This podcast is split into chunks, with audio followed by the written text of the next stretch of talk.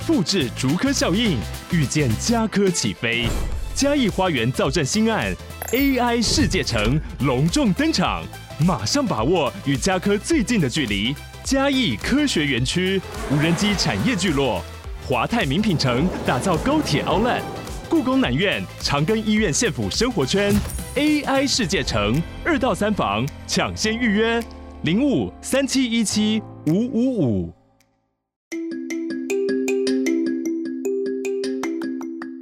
大家早安，欢迎收听通勤十分钟 On the Way to Work。每天早上跟着我们一起掌握最新的国际商业新闻，了解各个产业衍生出来的商业趋势。我们相信每天只要花一些时间，一起进步一点点，长期下来就能够看见巨大的成长。我是 Esther，哟，我是 Tony，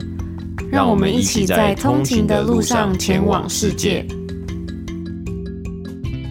大家早安，今天是三月二十号，星期一，欢迎回来通勤十分钟。大家早安。那本期节目呢，由 TomTalk Taiwan 赞助播出。在北美这边呢，其实每到八九月，就是快要开学的前夕的时候呢，小朋友最期待的一件事情就是 Back to School Shopping 开学购物季。那他们会很开心、很期待一件事情呢，就是应该是爸爸妈妈会带着小朋友一起去整理一个清单，然后一起去准备接下来新的学年所需要的用具啊，还有物品。那其中当然也包含是像是一些新的书包啊。每次呢，只要到八九月的时候，就会看到。各大卖场啊，百货公司就会摆出五颜六色、五花八门的各种书包。那当然呢，选择一个坚固又可以容纳必需品的背包，我相信是上学的时候非常必要的必需品。除此之外，我觉得像是这种 Back to School Shopping 也是一个非常具有仪式感的很棒的回忆。刚来到加拿大的时候呢，我总是非常的羡慕像小朋友们这种 back to school shopping 回到学校的仪式感。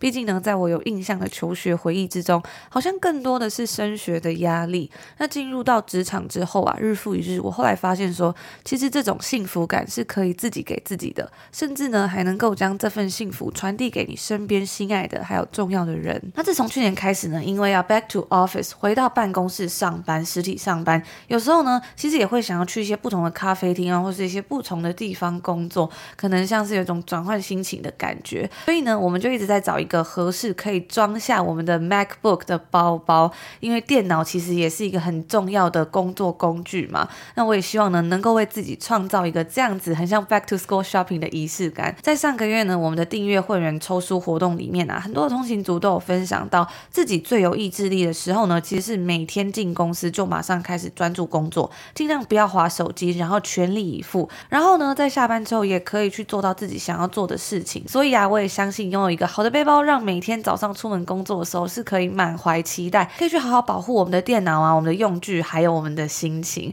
让我们可以顺利完成工作上的任务。没错，所以今年呢，我们终于找到了一个这样子的一个背包啊，而且我我们自己一看到的时候，就马上主动的去联系了 TomTalk 台湾的同仁啊，我们也已经使用一阵子他们的轻型系列几何双肩包啊，那我自己呢是非常的喜欢灰色还有燕麦色的搭配，而且我们每次一出门，就是每次把背这个包包出门呢，它的回头率都超级超级高的。那它除了可以容纳电脑之外呢，它还有很多的，就除了是电脑包之外呢，它还有很多夹层的设计，可以完美的。收纳各式的用具。那我自己最喜欢的部分呢，是它虽然是一个可以容纳电脑的，算是工作的包包，但是呢，它的体积不会到太大。因为我以前找过很多，就是如果又要可以放电脑啊，然后又可以当背包的话，它通通常呢都会蛮大一个的。然后有时候就会觉得，哎，拿起来会有点绑手绑脚的感觉。但是 TomTalk 的这个背包呢，其实是它不会到非常的大，看起来就还蛮 sleek 的。嗯，对。而且我现在就觉得说，哎，有有时候包包不用大，因为有时候大，它里面东西就是你里面东西一多，很容易就很乱。然后就找不到嘛，但是它的这个夹层呢都非常的 organized，非常的整齐啊。而 TomTalk 呢是一个发迹于美国的品牌，它在 Amazon 上面呢曾经获得最佳销售笔电包品牌的殊荣啊。诶，引进台湾的契机啊，其实就是老板当年啊在台湾买不到尺寸完全贴合 MacBook 的笔电包，而 TomTalk 的创办团队啊也希望可以提供苹果产品用户呢一个良好的外形设计和专属的保护体验啊。因此，除了在防护材质不马虎之外呢，它还有时尚的设计啊，是一个我觉得是一个呃功能和外表兼具的品牌。那除了我们今天介绍就是讲到这个工作笔电包、后背包之外呢，TomTalk 他们其实也有推出各类类型尺寸的 MacBook 笔电包，还有 iPad 周边，甚至是呢，其实他们起家的这种旗舰的产品呢，是这个 Apple 的 MacBook 的电脑包，就是或者电脑保护套啊。那他们近期呢，也推出了各种休闲的单肩包啊，还有邮差包，所以日常外出或是旅行呢，都非常的推荐、啊。那我们今天也非常感谢 TomTalk Taiwan 提供我们通勤族特别的优惠啊。那现在呢，TomTalk 的全系列单品呢，都有可以享有使用优惠码的话呢，就可以享有九九折的优惠。那优惠代码呢是 O T W T W，所以就是两个 T W，然后前面呢是有一个 O，这个是英文字母，五个英文字母非常简单的优惠代码就可以得到九折的优惠。那我们也会把这个链接以及优惠码呢放在今天的 Show Note 下面，大家呢事不宜迟，就可以赶快的点进 Show Note 下面看看哦。是三月二十号嘛，在这个日子呢，其实也是进入到春分二四节气的春分了。春分其实就指的是春天的中间点嘛，所以呢，在这一天会是昼夜长短，平均白天跟晚上的时间呢，其实是差不多的。那进入到这个时间呢，相信大家应该就感觉到，哎，感觉好像天气就是比较好了，每天都有比较有太阳了嘛。感觉台湾应该最近呢，应该也是都是在二十度以上啊。然后我好像有看到有人是说，好像最近要快要。进入梅雨季了嘛？但是呢，在多伦多这边呢，我发现呢、啊，到三月多快要四月了，这几天呢，我常常还是在路上会看到，哎，突然就下起了雪这样子的感觉，然后就是在零度上下。可是呢，那个外面的天气是阳光非常大。如果只看照片，不要看温度计的话，可能会以为说，哎，搞不好这天气有二三十度，但其实事实上呢，旁边那个雪是还没有融化的。我觉得是还蛮好玩的。有时候呢，都会觉得好像就哭笑不得啊，因为你走在路上，其实现在这个太阳真的看起来看起来呀、啊，是非常的舒服，而且我们现在因为呃过了日光节约时间嘛，就调了日光节约时间，所以现在在这边呢，它的日落时间大概是七点半到快八点了，所以就是日照时间很长，然后你就想要非常的想要很轻松的去享受这个日照时光，那结果呢，就慢慢的看到抬起头来就看到那个雪这样飘下来，就呵 呵两行眼泪就想要掉下来了。我自己是很常就是会被那。那个太阳给骗了。以前就是比较刚开始搬来多伦多的时候，说哇，今天出大太阳，感觉天气很好，想要出去外面晒晒太阳。然后一出去就发现，好像衣服穿太少了，好冷，回家就一直打喷嚏这样子。然后过了三月二十号，就是过了春分之后呢，接下来就是白天的时间开始慢慢比较长，然后晚上的时间开始会慢慢比较短了。我自己是很喜欢夏天啊，所以我很期待。所以之后可能在像我们在这边，可能之后现在七点半啊、八点，然后九点越来越晚。然后呢，夏天开始有些餐厅他们的 patio，他们的这个户外的用餐区就会摆出来了。那其实，在北美时间的呃上个礼拜五，三月十七号的时候，是一个算是蛮重要的节日，就是 St. Patrick's Day。那在这边呢，像在多伦多，他们其实是在礼拜天的时候有举办 St. Patrick's Parade 一个这样子的游行。这个节日圣派翠克节呢，它是源自于爱尔兰的宗教节日，但是啊，这几年在北美更是被大肆的庆祝。根据数据呢，美国有三千两百万的人，他们的血缘啊，他他们的可能是呃祖先啊长辈是来自爱尔兰，是非常非常多，这个人数比台湾人还多了。那也有媒体做出研究，就发现美国前五大最适合庆祝圣派翠克节的城市有包括像是 Boston、波士顿、费城、芝加哥、匹兹堡，还有纽约。那在这边呢，大家可能就有发现啊，其实这几个城市都是几乎都是在东岸城市，可能是因为啊这些地区的民众呢已经被寒冬困扰了四个月，非常需要一个借口好好来狂欢一下，因为。通常在这个 St. Patrick's Day 的时候，大家可能会呃去狂欢啊、喝酒啊，然后庆祝这样子嘛。那除了这个之外呢，最后再跟大家补充一个非常有趣的数据小故事。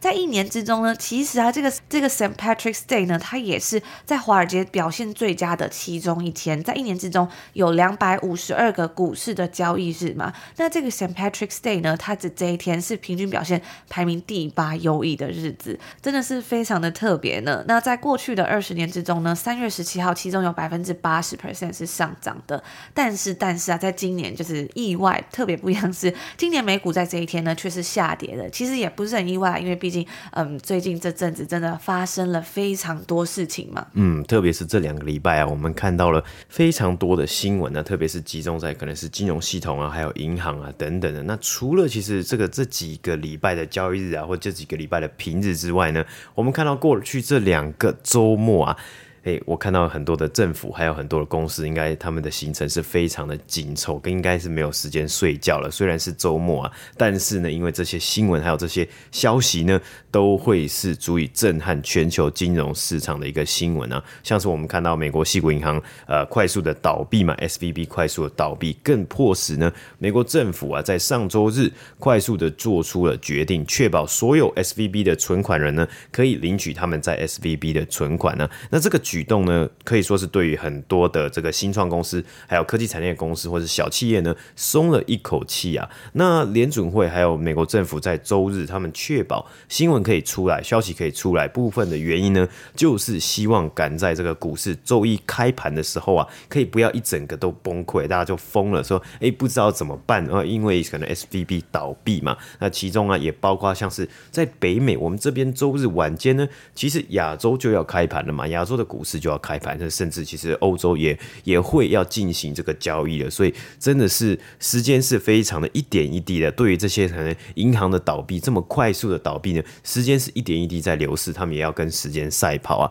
那我们上周五呢讲到的瑞士信贷，其实也暴露了一个很大的风险呢、啊，所以今天我们。快速的来分享一下最新最新，今天北美时间周日的一个大消息啊，就是呢，确定瑞士另外一间重大的银行。UBS 呢将以超过三十亿美金的价值的交易案呢收购瑞士信贷 Credit Suisse。那如果想要了解更多的话呢，其实我们在上个礼拜 EP 五十二，就是礼拜五的那集节目里面呢，就来跟大家分享这个瑞士信贷面临到的大危机以及细以及详细的一些报道嘛，就是哎，到底这个瑞士信贷的危机是不是因为 SVB 所引起的？银行产业整体压力爆炸，那瑞士信贷怎么会发生这样的事情呢？大家有兴趣的话呢，可以再去收听上礼拜五的节目。哦，嗯，那我们看到今天呢，这个消息出来啊，两间。原先呢，他们是直接的竞争对手的银行呢，现在即将要合而为一了。那这也是自从二零零八年金融海啸以来呢，两间都是全球系统性重要银行的大型并购案呢。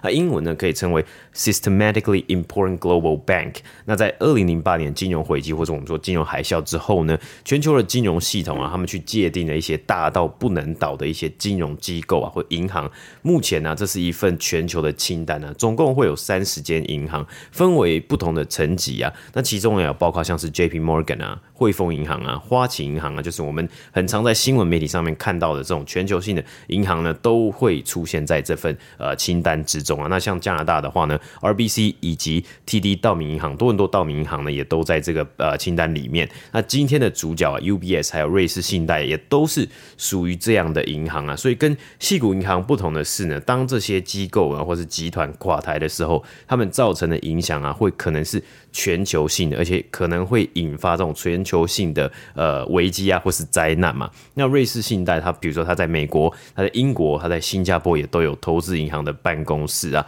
那等于它的这个算是它的业务呢，是横跨了全球。而瑞士信贷的资产呢，至少五千亿美金的资产呢，也是矽谷银行的一倍之多。那通常这样的合并啊，就是收购案啊，也是政府机构的这个要求之下所进行的。瑞士政府呢表示，他们会提供超过九十亿的现金给 UBS，让他们可以去弥补啊收购瑞士信贷所造成的损失啊。同时，瑞士国家银行呢也会提供超过百亿的流动性协助，推动双方的交易成功。言下之意呢，就是虽然呢 UBS 用了很便宜的价格，其实也才三十亿，这个算是呃超过三十亿美金啊，大概快将近三十亿的这个呃瑞士法郎。啊，买下瑞士信贷。不过我们看到瑞士信贷的股价呢，它是从二零零七年的高点到现在呢，它的股价已经下跌了将近九十九 percent 啊。所以呢，其实就是如果。啊、虽然用很便宜的价格买进的一间公司，但如果你买来的都是一堆垃圾，还有一堆高风险的这个呃资产的话呢，其实也没有太大的帮助，而且可能这有点像是一个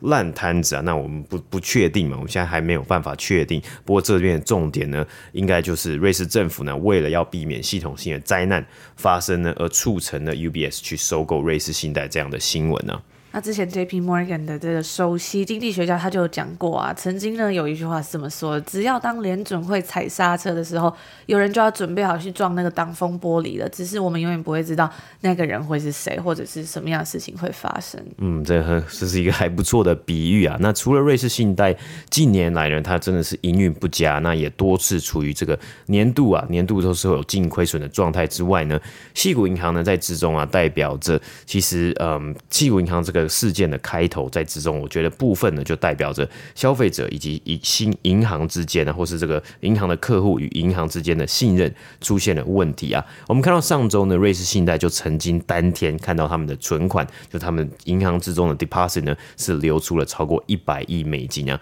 就算再大的银行呢，其实都很难去抵挡我们这个这几个礼拜一直讲到的问题，就是 bank run。挤兑所面临到的后果，重点呢不是客户从银行手中提了多少钱呢？更大的重点呢是客户为什么要领钱，为什么要把钱转走嘛？因为呢部分的原因或是主要的原因就是对于这个机构已经失去了信任，或是这个客户呢已经感受到恐慌了。那其实很多时候呢，我们在理性之中呢，可以用数据啊，或是可以用理性来去推断很多事情的结果。但是如果当人心，人心是去害怕。感到害怕或是大家恐慌的时候呢，我们无法去确认接下来大家会做出什么样的决定吗？那像是过去几个礼拜也看到了很多的资金呢流向了例如美国国债或者是黄金等其他的这种安全性的呃保守性的这种资产嘛。那题外话，这其实也算是当个笑话看呢、啊，就是瑞信的这个其中一个这个 chairman 呢、他的姓氏啊就叫姓 Lehman 啊，就是雷曼啊，所以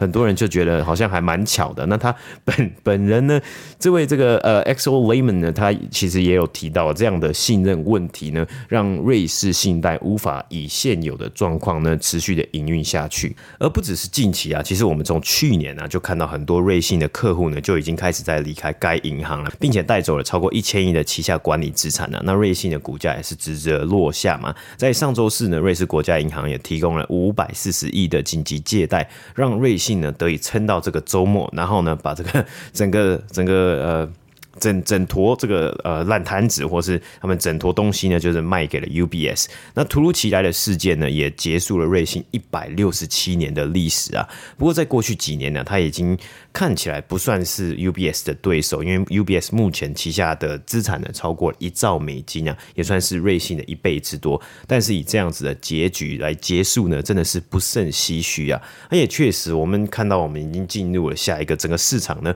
或者整个经济全球的经济呢，已经。进入了不同的阶段、啊。当景气火热的时候呢，低利率的时候啊，任何的商业 idea 都会被接纳嘛。未来是一切光明的，未来呢一切看好。但是利率上升、景气下降的时候呢，具有高风险的缺点呢会被无限的放大。那这之中呢必然会有损伤嘛。但是啊，还是有许多新兴的机会会崛起。当然，我们可能会需要一段时间才会发现哪一个哪一些新兴的机会呢，它是成功可以成为黄金啊，或是成为这个钻石的。但在上一次的金融危机之后呢，我们也看到像 Venmo 啊、Square、Slack 等公司是在。Financial crisis 之后才成立的。那这一次呢，矽谷银行倒闭之后呢，我们也看到了像是 Brex 啊，还有 Mercury 啊，提供了新创和小型企业紧急的借贷。他们也是在呃 SBB 呢直接倒闭的隔天，马上那个周末呢，也都是积极的呢去呃寻求有没有可能呢是提供了这些中小企业呢紧急借贷的这个资金，然后去让他们呢可以度过，比如说要呃付给他们员工的这个薪水发薪日啊，并且呢也看到了真的有很多的商业客户啊，在短时间之内呢。加入了这些金融新创的平台啊，所以啊，能把握绝境之中的机会啊，将危机化为转机的人或是组织呢，能够脱颖而出，那社会啊，还有系统也会，当然也会继续运转下去啊，日子还是要继续过嘛，大家还是要往前看啊。不过我们看到了这些呃事件呢，或是看到这些新闻呢，是一个很好的借鉴以及一个很好的学习，是了解到哎，这些公司呢，他们怎么会呃这么快速的就陨落，或是可以怎么有拥有这么丰富的。历史呢，可以在一夕之间呢就结束了一切。那以上就今天我们快速的来分享啊，今天非常重大、非常及时、热腾腾的这个呃 UBS 收购瑞信的最新消息。那接下来呢，要来跟大家分享我们之前有稍微提到的第九十五届奥斯卡颁奖典礼的一个最大赢家《妈的多重宇宙》里面的关继威的一点故事嘛。一在那几天呢，一直看到大家就说，哎，这是 The Greatest Hollywood Comeback，它算是一个很棒的回归到好莱坞的舞台嘛。那第九十五届奥斯卡奖在呃上周日的时候顺利落幕。这一部片呢，它勇夺了七项大奖，而因为这个奥斯卡呢，我们在家里看 YouTube，刚好就一直跳出最佳男配角关继威参加呃奥斯卡的一些影片啊片段，然后刚好我们就看到了这个他去参加了奥斯卡主持人 Jimmy Kimmel 的节目片段，在他的十分钟分享之中呢，可以感受出关继威从童星出道以来的心路历程，还有对于演戏的热忱呢，是个有高有低的故事，真的非常的真挚感人，在今天来分享给大家。嗯，因为其实很多这种，嗯、呃，比如说 Jimmy Kimmel 或者 Jimmy Fallon 啊，他们这种 talk show 啊，他们会请非常非常多的来宾啊。那很多来宾其实通常会上他们节目，就是他们要宣传嘛，宣传电影啊，或宣传最新的专辑啊等等的。有时候呢，其实也可以看得出来，他们就是在拉赛，就是就是在聊聊一些可能 small talk 啊，或是讲讲对讲讲笑话。因为我看最近那个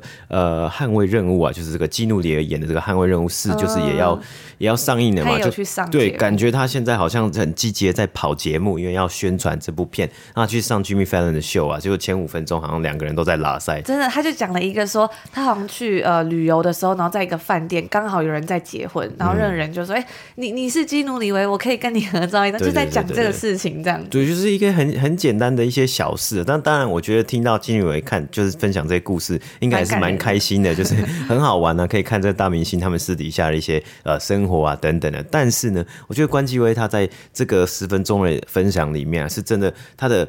这个谈吐啊，还有他他的讲话或他准备的故事呢，我觉得是非常真诚的，而且是真的很很像是在十分钟之内你浓缩了二十年、三十年或四十年的这个努力啊。那呃，这个东西呢是非常真挚的，所以真的是因为是希望在这个这个节目之中呢，跟大家分享一下。那其实关继威还是童星出身嘛，作为八零年代的代表电影，不知道大家有没有看过这部片《法柜奇兵》？那当时呢，这个名导演 Steven Spielberg 他正在筹划续集，而且呢，他想要找一位亚洲小孩的演员来参加这部电影，并且呢，他们选定在洛杉矶的中国城进行公开试镜。因为如果你要在美国去找到亚洲小孩，哪边最好找？可能在那个年代就是去中国城找是最快的嘛。然后呢，当时年仅十二岁的关继威，他是说还是陪着弟弟去。参加试镜的，我觉得好像很常听到这种故事诶，就是很多大明星或是一些歌手啊、艺人说，哎，你当初怎么出道？参加这种选秀比赛，他说，哦，我是被我朋友拉去，因为他不敢一个人去，就没想到最后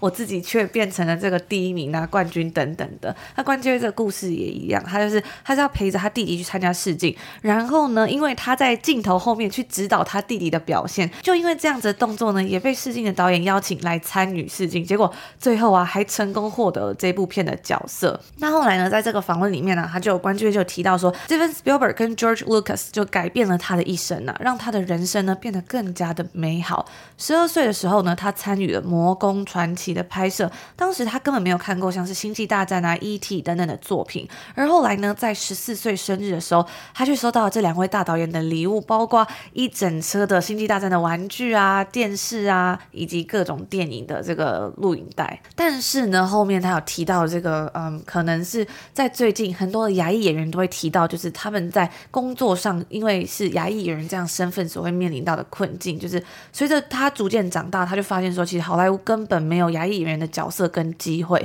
虽然他自己是非常热爱演戏，但是呢，迫于现实，最后他只能转往幕后的工作。所以呢，也可以看到关继威跟很多的好莱坞人士访谈啊，或是碰面的时候，他都会说，哎，他关注对方很久了，或者是他很喜欢对方的作品，因为他是身为一个幕幕后的工作人员嘛。那后来呢，我觉得这个部分也很有趣，就是，哎，主持人就问他说，那是什么样的契机让你在离开舞台二十年，然后现在又再度回来？他就说呢，在二零一八年的时候，他看到这部片《Crazy Rich Asian》，就是呃疯狂亚洲富豪。那时候这部片上映呢，让他感到非常的兴奋。但是除了兴奋之外，还有点 FOMO，就是 Fear of Missing Out，好像哎自己怎么错过了这样的机会那种感觉。所以呢，他就立刻打电话给很多年没有合作的经纪人朋友，希望能够回归演出。那那时候啊，其实我觉得这个《疯狂亚洲富豪》那时候出来的时候，其实也算是声势很强大，在北美这边就有非常多的亚裔啊，然后很多的人都会觉得说哇，是拍得很棒的一部片，然后让更多的亚裔演员呢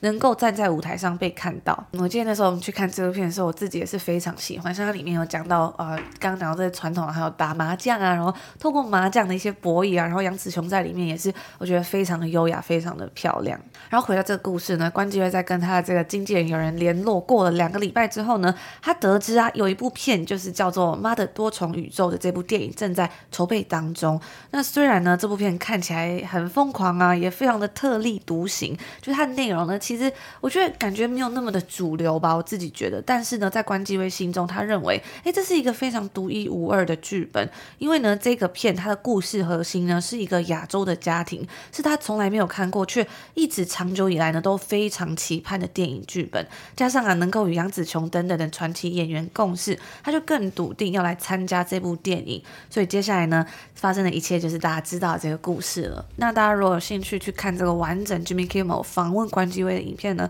我们也会把链接放在 Show Note，大家可以稍微去看一下哦。嗯，那上个礼拜呢，法国总统马克宏还有他的政府官员呢，利用特殊宪法的权利啊，强行绕过了法国的国会，通过了退休金制度的改革啊，将退休年龄呢从六十二岁提高到六十四岁啊。那这样的举动呢，主要呃其中一个最大的目的呢，就是希望让法国的退休基金啊，不至于在二零三零年之后呢，陷入大量的赤字。但是啊，法国人民啊似乎非常非常反对马克龙的举动啊，将近三分之二的人是反对提高退休年龄。那在过去几个月之中呢，有很多的职业工会啊，在法国各地组织抗议的活动，上百万名市民啊走上街头抗议啊，其中啊当然也有大型的罢工啊，影响到了大众运输交通啊。那其实这个街头抗议，还有罢工啊，我记得在欧洲是非常的常见的。那其实其中一个呃。经验呢，就是我们之前在西班牙交换学生的时候啊，真的非常长啊，时不时就会听到说，哎，今天哦，明天呢，因为呃工会要罢工了，所以地铁停驶了，没有办法去坐这个大众运输交通工具，或者是明天呢学校老师要罢工，所以停止上课一天。我之前有一次经验就蛮特别，那时候在西班牙，然后记得我好像是刚下课要回家，然后呢不知不觉就是哎怎么这公车又开始堵了，然后又要绕路了，然后哎我们就在，然后呢我就问隔壁的那个老太太说发生什么事，然后那时候大家也不知道发生什么事。但是呢，他就说一定又是因为罢工，就是想也不想，就是猜先猜，一定是又有罢工或者是 protest 抗议这样子。嗯，对啊。那我记得那一年呢，在巴塞罗那，其实呃，这个新闻好像也吵得蛮凶的，就是在台湾呢，就是因为那时候巴塞罗那所在的省份这个加泰隆尼亚，他们想要搞一个独立嘛。那他们这个从他们想要搞这个从西班牙之中政府之中呢独立出来的这个活动，其实呃，算这样子的一个意识啊，其实已经很非常非常久了。但是那个那个那一年。好像是特别特别到了一个高潮这样子，那所以有就时不时有很多的，就是好像有很多的这种抗议啊，或是他们好像也有做公投啊等等的，所以在那个时候呢，也是有超多抗议的时候，你就。不用去学校上课，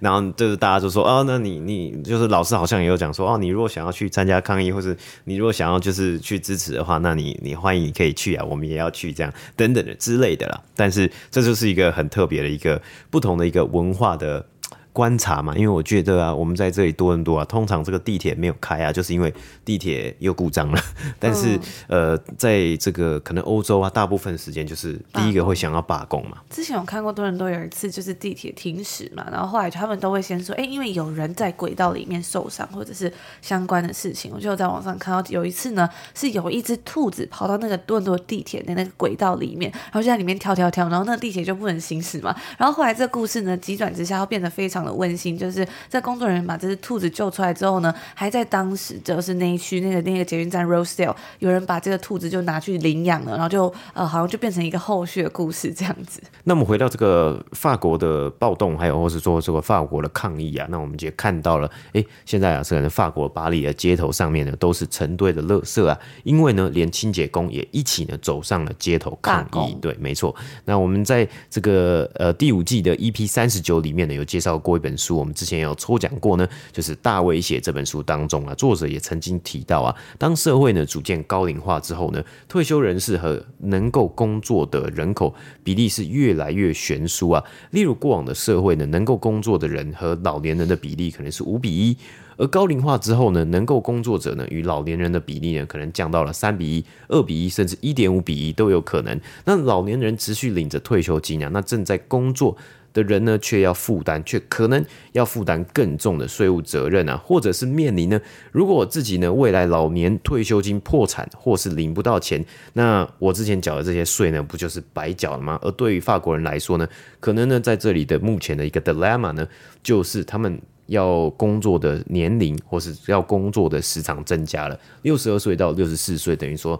你要再多工作两年才能退休啊。不过其实六十四岁的规定呢，当然也比其他福利国家好像。还是相对年轻一点点啊，因为像是目前啊，英国的退休年龄已经到了六十六岁，那根据他们的这个规定，好像接下来会渐进的、渐进的去提高啊。那美国呢，也在拟定啊，也正在拟定说提高退休的年龄到七十岁，所以其实这个讨论呢，应该在未来。一定绝对会是各国他们讨论这个重点的政策的一个大方向啊。那我觉得其实这有非常多的这个面向可以讨论。我们今天也是稍微的从一个切角来跟大家分享而已啊。当然有非常多的一个呃，可能有支持的啊，有反对的一些意见啊。但是呃，这是一个可能未来我们会一直持续持续会听到的一些新闻呢。那可能年轻人就会觉得说，哎，为什么我平白无故要多工作好多年，我才可以退休嘛？或者是说，可能你会想说，哎，我现在退休年龄变高了，可能往后延两年之后，可能再往后延三年。但是呢，因为这个刚刚有讲到嘛，就是高龄化之后，工作的人跟老年的人比例越来越悬殊之后呢，他会不会，哎，我缴了这么多税，缴了可能四五十年，然后突然之间我要退休，一直年龄升高之后，然后我还可能会拿不到退休金嘛？所以对于很多年轻人来说，可能会越来越紧张，或是越来越担忧。也是很情有可原的。嗯，对，有可能啊。那其实我们那时候呢，在讲到大威胁的时候呢，这个作者也有提到一个他自己的论点嘛，就是他说，所以这些国家呢，是他以美国为例啊，就是你要大举的吸引移民进来啊，你需要增加你的工作年轻人来缴税，没错，你需要年轻人嘛。当然，另外一个就是你要提高生育率，也是也是一个方法嘛。但是呢，其实这是一个非常非常大的一个，我相信这是一个非常大的讨论。那其实也是一个很大的问题，大家可能要去重视，或者这些政府呢要。好好的去重视，然后跟他的呃这个国家的人民呢去好好的沟通啊。嗯，那以上就是我们今天在星期一要来跟大家分享的内容啦。非常感谢大家在星期一的早上呢，还是努力让自己又重整旗鼓，然后整理好一切，要面对一个新的礼拜，花了一些时间来收听我们今天的节目。那我们现在在 Instagram 上面呢，也有正在举办一个赠书活动，就是要送出五本我们在上礼拜五的节目 EP 五十二里面介绍到我们挂名推荐的好书《尼采商学院》LinkedIn 创办人李德霍夫曼盛赞的这个一周一篇激发创业投资的勇气与智慧这本书，欢迎大家可以一起来我们的 IG 账号 on the 一个底线 way to work 一起参加这个抽书活动哦。那如果你喜欢我们的节目的话呢，我们现在在礼拜的二三四也是我们的订阅付费内容，也都有更多更深入的经济，还有更多的国际商业新闻的报道。那目前订阅一年呢，还可以享有七六折的优惠，非常优惠。所以大家如果想要了解更多呢，欢迎可以点选 Show Note 了解。也非常欢迎大家可以开启两个礼拜的免费试听。那我们就在这边祝福大家今天星期一有一个愉快的开始，美好的一天。我们就明天星期二见喽，明天见，拜拜。拜拜。